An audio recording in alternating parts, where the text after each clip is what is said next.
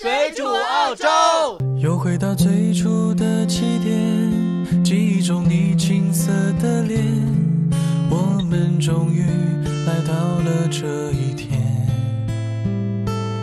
桌垫下的老照片。大家好，欢迎大家收听这期水煮澳洲，我是主播红茶，在这个寂寞的夜晚又和大家见面了。本期节目呢，嗯，我分享一篇我的一篇文章吧，基本上是写北京和阿德雷德的区别，这是我原创的文章啊，嗯，说的是从北京回阿德雷德就像一次下乡，因为最近呢看了《爸爸去留学》这个连续剧，我没有看完，我及时就看了几集，感觉有很多地方可以吐槽，各种奇奇怪怪的小细节吧。让我觉得呢，自己的海外生活和电视连续剧演演的并不是呃那么一致，只能反映出一少部分的现实。其实呢，每次从北京回阿德雷德，或者是从阿德雷德回北京，都会经历一次非常大的转变。这种转变呢，有文化上的，还有心理上的。感觉呢，有点像乡下人进城，或者是城里人下乡，两地的节奏呢完全不一样。在阿德雷德呢，每天就是那种悠哉悠哉，每天除了抱怨一下天气忽冷忽热以外，还真不知道要说一些什么。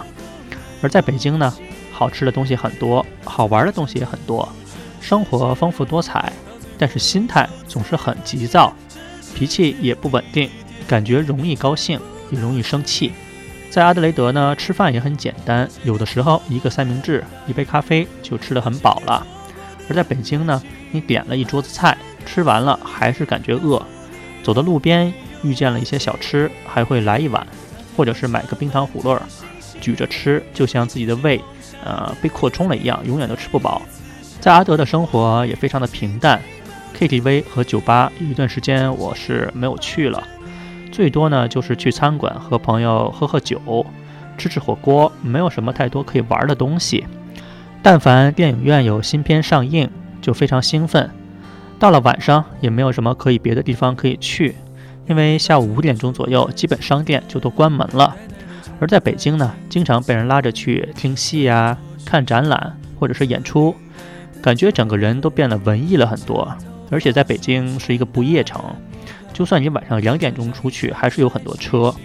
在阿德雷德呢，每天的生活就是上午写一写稿子。中午呢，和朋友吃个饭；下午和客户开会。每天的基本固定的模式就是这个样子：喝咖啡、写稿子、看书、吃饭。生活比较安逸和宁静。而阿德雷德的服务行业呢，和北京有很大的差别。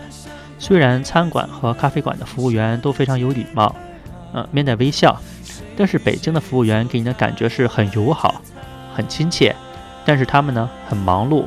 你用完了餐，就希望你老老实实的快点走，因为后面还有很多人在等着。嗯，谢谢光临这四个字说的特别高兴和敞亮。而在阿德雷德呢，同样是很友好、很亲切。他们希望你老老实实的坐在座位上坐着，最好你可以一杯咖啡，安静的喝一个下午，不要去烦他们。在阿德雷德呢，柴米油盐酱醋茶真的容易因为一些小事开始抱怨。比如说今天的汽油又涨价了，中国城又开了一个新的面馆，一定要去尝一尝。昨天晚上 KTV 又谁谁谁打架了，或是今天早上买咖啡的时候遇见一个妹子长得不错，以前没有见过。每次遇到朋友聊天的内容都是一些非常琐碎的小事，还聊得非常开心。可能是因为阿德雷德这里人比较少，比较宁静，可以静下心来留意自己身边的这些事情。而回到北京呢？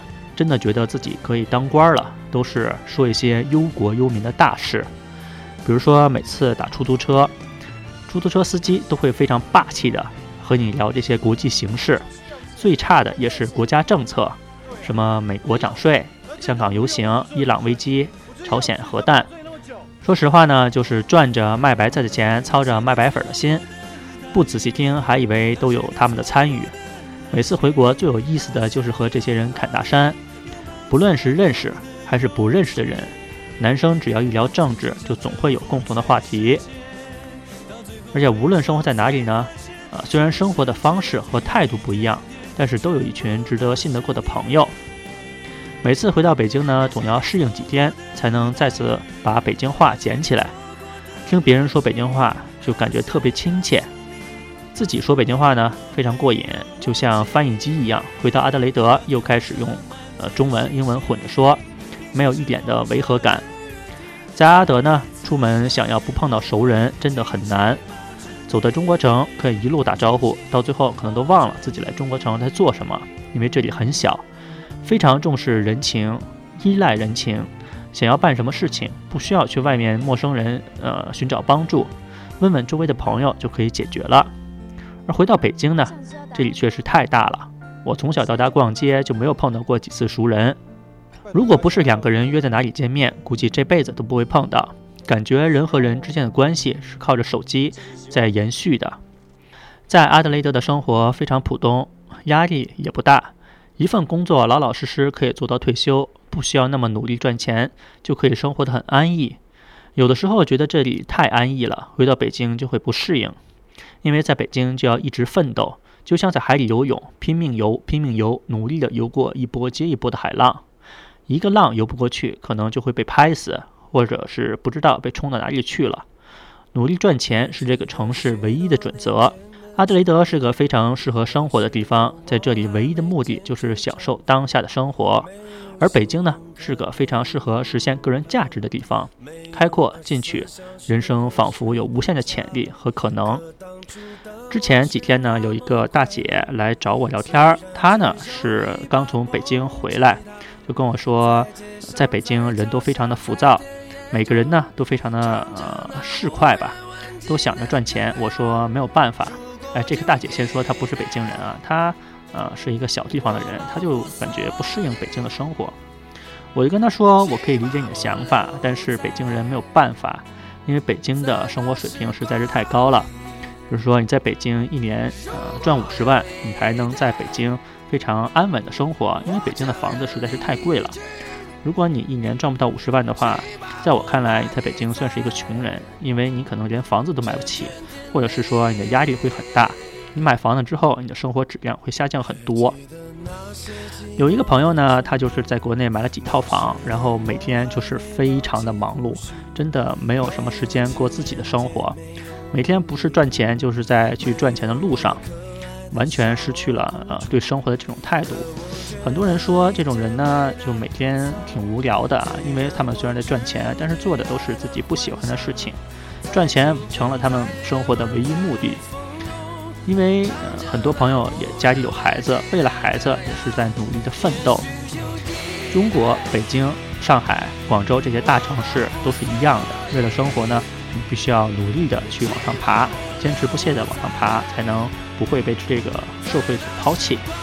而回到澳洲呢，尤其是在阿德雷德这种小城市，呃，生活相对来说比较安逸，没有那么大的压力。